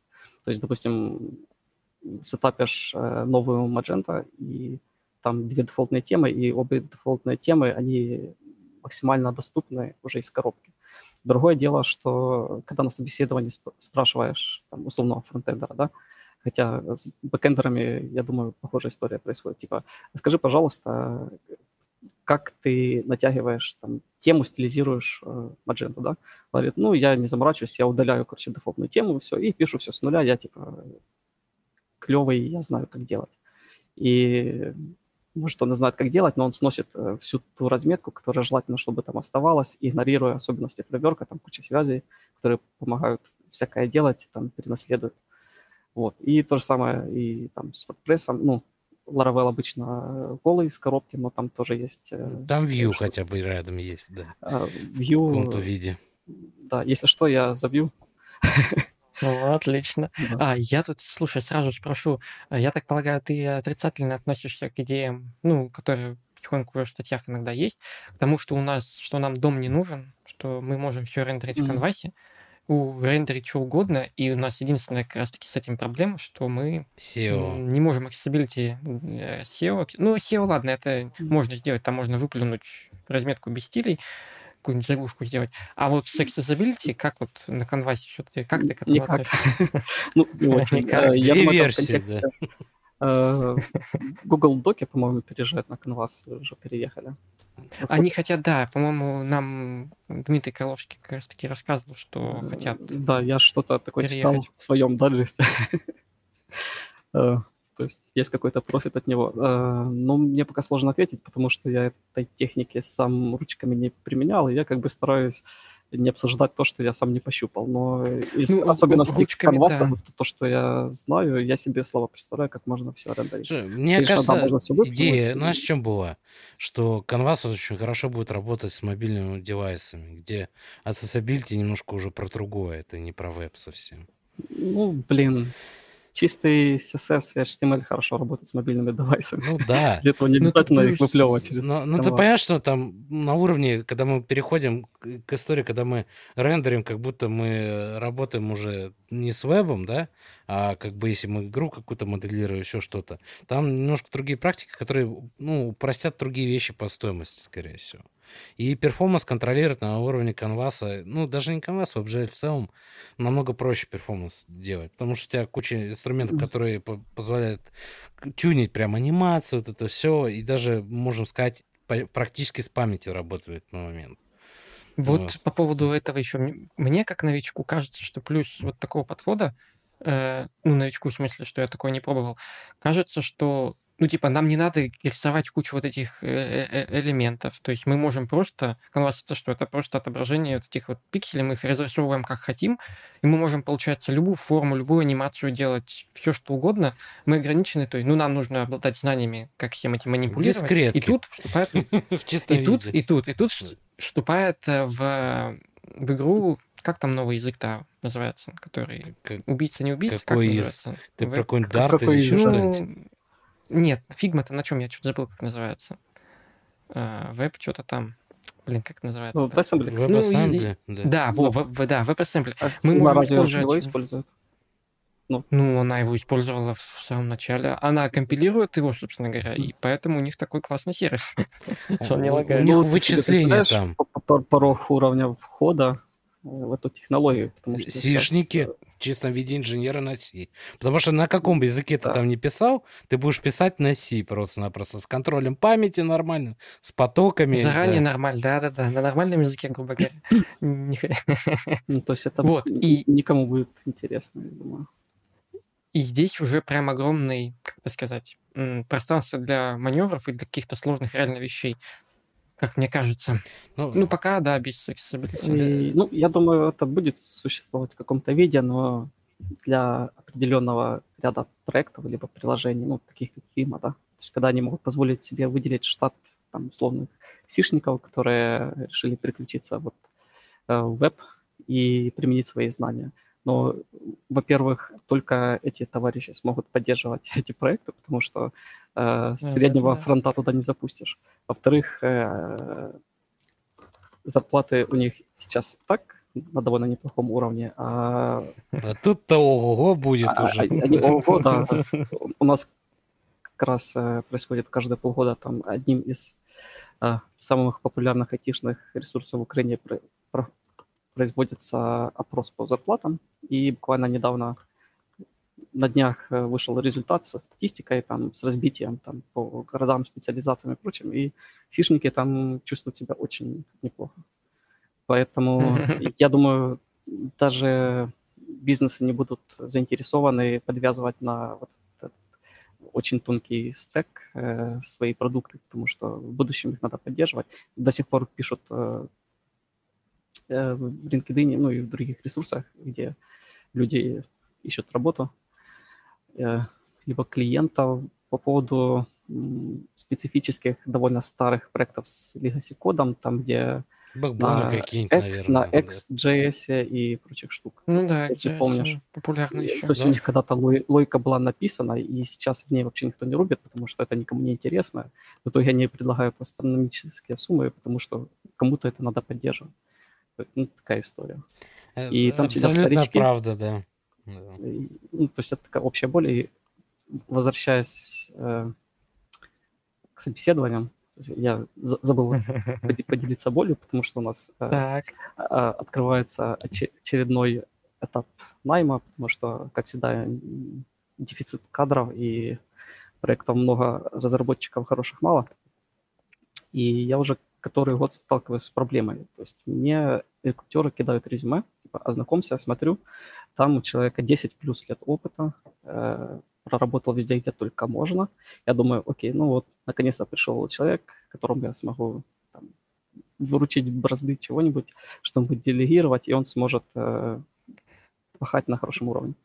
Но в итоге в 90% случаев оказывается, что разработчики с 10-15 годами опыта, они в своем развитии зависли на уровне там 5-6 лет назад, и после этого особо не развиваются. И эта проблема не уникальна там для нашей страны или для наших стран, потому что текущую команду, где я сейчас работаю, она интернациональная, и большинство тех, которые я собеседую, они с балканских стран, типа там, Сербия, Черногория, Румыния э, прочее. Плюс иногда даже проскакивают там Бразилия, Филиппины и прочие товарищи. И это проблема прямо везде. То есть вот я только вижу человека, у которого там 10 плюс опыта, я уже начинаю напрягаться, потому что вот эти все регалии, которые написаны, возможно, они были актуальны там 5-10 лет назад, когда он там феерил. Потом, возможно, что-то случилось, либо семья случилась, либо еще что-то, либо интерес э, пропал и потух взгляд – профессии, и он просто едет по наезженной колее. Знаешь, и я бы сейчас связал, вот этот возраст 10 плюс, это, как правило, за 30, да? И в 30 да, да, с лишним да. у тебя такое переосмысление жизни, карьеры происходит. Чем и, я вообще занимаюсь? Да, да, и типа, ну, есть классный доклад там, а, господи, 36, по-моему, назывался, да? Да, Вадим Лакиашвили, да.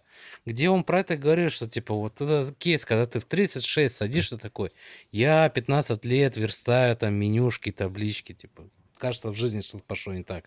Да, да. Ну, ну, то есть, вот, может, еще к этому возрасту закостене... закостеневают люди, не открыты к чему-то новому? Ну, вот как раз для таких людей мы дайджест делаем. А, ну, вот Влад в чате написал, что 10 лет опыта верстать не имеют. Ну, тут могут быть варианты. То есть, возможно, в свое время они умели, и они были довольно крутые. И там в 2000 16 условном году, возможно, это был топ-верстальщик. До флексов, да, знал... массовых. Э, ну, да-да-да. До Е11. А, но потом произошла какая-то отсечка, и он перестал читать э, что-то новое, интересоваться вот этими всеми вещами, ходить на, на какие-то ивенты и прочие вещи. И это довольно распространенная проблема, и в итоге самые такие люди, которые перформят, то есть э, на которые можно положиться, которые еще горят глаза, это люди, там, 3-4 года опыта. То есть, возможно, какого-то опыта с предыдущих лет у них не хватает, то есть они не застали эры ИЕ, когда нужно было вот это все дело. Возможно, они э, на «вы» с флотами, а не на «ты». Вот. Но, тем не менее, сейчас они бьют э, старичков только Но у них нет профдеформации, знаешь, когда боролись с хаками под ИЕ там. Потому что я начинал с 5.5 ИЕ. И я помню, что приходилось как просто заучивать как мантру, что, какие хаки нужно в CSS, например, использовать, чтобы что-то сделать. Вот. И когда с годами это отмирало, я даже у себя заметил эту, знаешь, мысль такую, типа, вот, молодежь там не знает, а вот мы там страдали, типа, и так далее. Типа, у вас да. все просто после этого. Но, да, в какой-то момент, если ты действительно начинаешь думать, типа, сейчас все просто, и я не буду уже в это углубляться, типа, вот раньше было круто, а сейчас, говорится, трава уже не такая зеленая. Оно может дезморалить и ну, ты продолжаешь ехать на предыдущих знаниях, пытаясь где-то наш, там, на какой-то логике, где-то на соображалке уже вытянуть свой уровень. Но, например, э, правильно говоришь, что там семья появляется прочее, количество времени, которое ты сидишь там маниакально тратишь на какое-то развитие, уже нету. А еще плюс второй фактор, ну, это простая вещь, это насыщение зарплаты происходит. Да, то есть, когда ты э, ну, гол... да, голодный, на теплом да. местечке пригретом. Да, когда голодный волк, ты только приходишь, там, первые 500 баксов, 1000 долларов, там, все круто, а потом ты такой, ну, ну 100 баксов докинут, ну, типа, ну... Подождите, вы, вы, вы сейчас только что, как сказать, оправдываете ограничения по возрасту, то есть, когда приходят более а, старшие да, разработчики, это им не... могут отказывать. Слушай, mm-hmm. это не про возраст, это про то, что у тебя, чем дольше ты в индустрии работаешь, тем с большей вероятностью у тебя следующий потом э, пики развития развития, даже они банально финансово тебе не дают уже столько удовольствия. Там нет вот резкого прогресса. Не, это понятно. Я к тому, что это по, по сути все равно, да. Что человек уже, так сказать, к 30-40 годам он э, пользуется тем, что он узнал ранее, ну, а не классика, пытается, да. возможно, из, изучить что-то новое. Да, но это в нашем мире так не работает, потому что сейчас достаточно там заболеть на два месяца выпасть возвращаюсь, этот уже а, и, и уже все. уже фиг ты это все догонишь. Ну, кстати, а мы, допустим... с Vue не так это. Vue довольно-таки очень аккуратно развивается, и э, можно выпасть, наверное. Ну, не, он все никак не может развиться наконец-то, никак все это, а, все библиотеки не перейдут на третий Vue. Ну, бэкэндеры, кстати, очень любят Vue, потому что он для них максимально понятен, он не требует вот этого знания всей экосистемы, как у React, тем более Angular. То есть ты подключил библиотечку, надо. А сейчас даже это не обязательно. Laravel микс если... поставил, все. Да-да-да, там же он а, идет из коробки. Есть, а, буквально на прошлой неделе, по-моему, Иван View зарелизил а, Petit View, или как-то так. То есть, да, эта штука, да-да-да, видел. Которая видел. работает даже без э, бандлера вот этих всех вещей. То есть ты просто подключаешь, как условно jQuery, да, и пользуешься всей вот этой вьюшной красотой, когда там надену ну, да. одно условие, там внутри другое условие, и оно прям из коробки работает, как Maya. Поэтому... Вместо jQuery как раз-таки на проекты, где визуальная часть важна, и чтобы не писать на JavaScript длинные портянки. Да, поэтому оно су- существенно экономит время и порог входа меньше. Ну, опять же, там Илья Климов бы поспорил, потому что за счет низкого порога входа там многие начинают так говнокодить, что э, потом приходится спасать под проекты. Но в среднем я одобряю и, если честно, не люблю React, потому что там на каждый чих нужно тащить какой-то что-то тащить отдельным пакетом. Зависимость, да, каждый раз. Да. Любую часть нужно. Кстати, небольшой офф-топ. Александр, а можешь показать татушку? Как-то вот так. Это, это то, что я думаю, да? Просто стали, да. А, понятно. Это, это, это мое счастливое детство, как я называю просто, да. которое ушло это безвозвратно. Этот, э, ну, как эта игра Пип... называется? Fallout это, Илья, Все, выхожу. Вышел из чата. Выйди Я не играл, я вообще... Я не играл. Молодежь, молодежь. У меня, у меня на ну... старой квартире, тоже авто продолжу, а, лежит старый-старый ноутбук, где-то начало нулевых выпуска четвертого, где-то третьего года, в котором стоит, по-моему, 98-я винда, и там стоит второй Fallout. Я, конечно, это давно чемодан не открывал, но со временем это был идея фикс взять старое железо, поставить на него пару старых игр, которые ты аутентично полностью играешь, потому что там железо очень слабое. Ну, для всяких финтифлюшек, да. Так что, Илья, просвещайся, как бы. Вы, вы прям старички, вы прям старички. Да, ну это old school, и, опять же, классика это второй, но но... Молодежи второй показывать уже нельзя, потому что не поймут. Я, я слышал, уже совсем 74 такой, да. Нет, или, или, или какой-то... Нет, нету там после второй части ничего. Кстати говоря, был свой ресурс Fallout.ru, и не знаю, к чему это, но вот я неделю назад почему-то про него вспомнил спустя что-то 10, наверное, или 12 лет. И ты заходишь, и они сохранили сайт, вот типа конца 90-х формата полностью, там, с гостевой доской, с форумом и прочее. Такой, ох, ностальгия, типа. Но он мертвый уже, разумеется. Вот. К сожалению, да. Да-да-да-да-да. Так. Вот на, на этой грустной ноте, да, заканчиваем. Ностальгической. Скорее ностальгической, да. Потому что это может ноте, да. потянуть э, веревочку к другой теме. Это можно еще часами сидеть, но я думаю, это будет совсем... Да тут любую тему, какую не возьми, вот мы какую взяли, да, то что про собеседование, есть что о чем поговорить, да, и я это проведу связь между играми и фронтендом, потому что э, тут, скорее всего, еще зависит э, от того, какого типа характера, что ли, человек. Потому что я думаю, если вы играете в видеоигры, э, допустим, тот же Fallout, более новый, или, скажем, Ведьмак, да, когда вы играете mm-hmm. в Ведьмака, там на карте миллион вот этих всех вопросиков. А, каждый вопросик mm-hmm. это какой-то yeah. квест с, с разным уровнем важности, скажем так. И есть тип людей, которым интересно пройти по основной линии квеста, и, возможно, там пару ответвлений, тоже довольно мажорно. А есть люди, которые пока не закроют каждый маленький вопросик, даже на скеллиге, они с игрой не прощаются. Вот я с да, да, части, да. то есть я там потратил 300 часов на Ведьмака, но пока я не закрыл последний вопросик, я с ним не распрощался. Люди, которые есть, платят то, игры, да, 100% ачивок, полностью открытие всей да. карты, да. Да, Сужи... то есть э, в контексте Хабра Дайджеста, скорее всего, я еще не все ачивки свои выбил. В какой-то момент я выбью и распрощаюсь, но посмотрим. Кстати, тоже послед... последний наверное, момент касательно дайджеста, и будем потихоньку закругляться. Я как-то подгадал, когда выпуск дайджеста был 1 апреля, и запостил, якобы это последний дайджест. И там был довольно большой и грустный текст о том, что у меня как бы особо времени уже нет, и семья, дети страдают. И... О, я помню, слушай, да, я, да, вот. я, я помню и этот пост. мне за да, это, да, да. и Леша за это никто не платит, это чисто на нашем энтузиазме, поэтому мы пришли к выводу, что типа пора прощаться. И вы не представляете, сколько меня там в личку потом поприлетало, типа, чувак, не надо, не надо. И сразу э, а, до этого... У нас же работа встанет, прекрати. Количество плюсов потихоньку там начинало понижаться, количество просмотров, и после этого э, поста так сразу...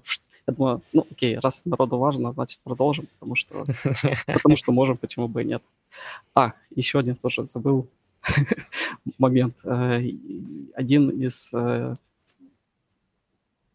так сказать, э, позитивных моментов ведения дайджеста было в том, что однажды меня позвали на Google конференцию, то есть написал товарищ представитель э, от Гугла. В личке я сначала подумал, что это спам проигнорил, потом еще раз вернулся, перечитал. А, этот э, товарищ писал, что «Здравствуйте, у вас там популярный блог, вот это вот все дело, и мы хотели вас видеть на конференции». Uh-huh.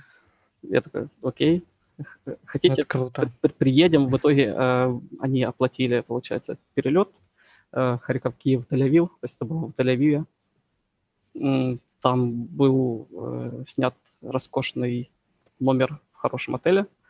Там активно нас развлекали два или три дня и отправили домой. Я такой, окей, это стоило того. Э, это ачивка просто уже, знаешь. Да. И вас заметили.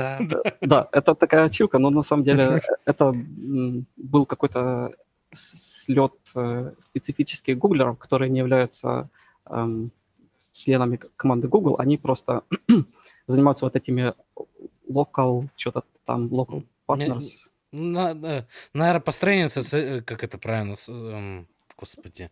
Я помню серию, они коммуникации строят, наверное, э, региональные. Деврел?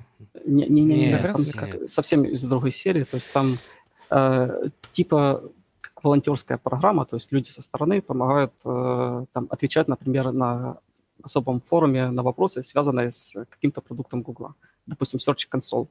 И эти люди туда рехаются, они выполняют роль админов, там как-то отвечают, модерируют и набирают там много очков, и потом самых успешных из них Google приглашает к себе на локальную конференцию и там каким-то образом развлекает.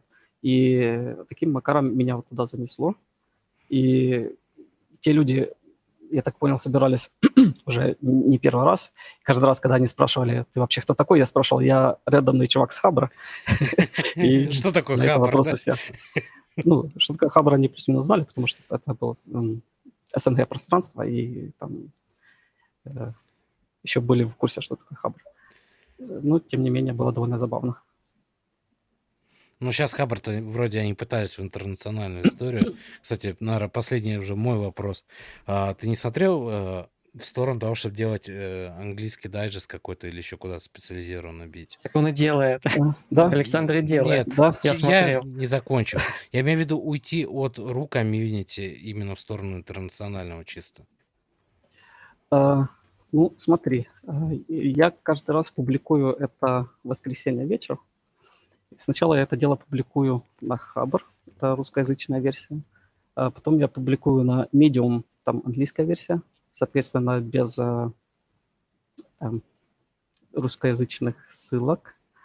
Э, там уже порядка трех тысяч, наверное, подписчиков, и иногда вот этот э, Google News Assistant э, рекомендует мне мои статьи. Довольно забавно. Вот. И плюс э, публикую украиноязычную версию в нашем корпоративном блоге, потому что ну, там и по закону, и в принципе на трех языках почему бы не сделать. Э, процесс публикации это тоже отдельная история. Ну, я, опять же, не буду на это время. Тут было бы, наверное, проще. Э, ну, тут не идея, потому что наша внутренняя тулза, которая была написана мной и Лешей, э, если бы это был бы условный зум, я расшарил экран и показал, но ну, здесь можно шарить, если что. Если прям... Ну, ну, я не можно... Мы не будем эти эксперименты делать сейчас. Если, у, меня, да, у меня в доме не убрано. Ну, ладно. Скажем так, много ну лишних ну, табов открыто. Но смысл в том, что э, как раз вот эта страничка, в общем, нажимается bookmarklet, э, это все дело отправляется на сервер, на Firebase, и потом отдельно возвращается на страничку, которая на View, и выплевываются в трех разных вариантах. То есть э, сначала форматируется под э, Medium, форматируется под Hubber и форматируется под Markdown для нашего корпоративного блога.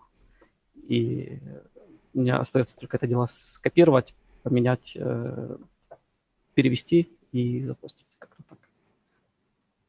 Автоматизация практически уже. Ух, ну, то есть у вас уже получ... получается, у вас там процесс прям налажен, уже утилиты всякие, уже мозг натренирован, чтобы отслеживать новости краем глаз. Да, но тем не менее это как минимум 4 часа в воскресенье, 4-5 э, часов в воскресенье занимает на подготовку, ну, переводы, оформление, потому что там всегда какие-то особенности в этом деле и все. Ну, плюс в течение недели, но это происходит автоматом, поэтому я это время отдельно уже не считаю. Как-то так. А, ну, и- ну и у меня последний вопросик на, Ну и на последний. завершение Да, все-таки. как раз. Ди- Дизайн Да, final, final, final, new final. да, да, да, да. именно так. И что будет, э, если вы с коллегой, правда, пере, пере- как это назвать, не захотите больше продолжать это дело дайджестов? Есть ли у тебя план, так сказать, на, на- на этот счет? Возможно, преемники какие-то? На- Наверное, Да, давай переформулируем, типа, как мы задавали предыдущим гостям всем. Какие твои планы на пенсию, как говорится, айтишную?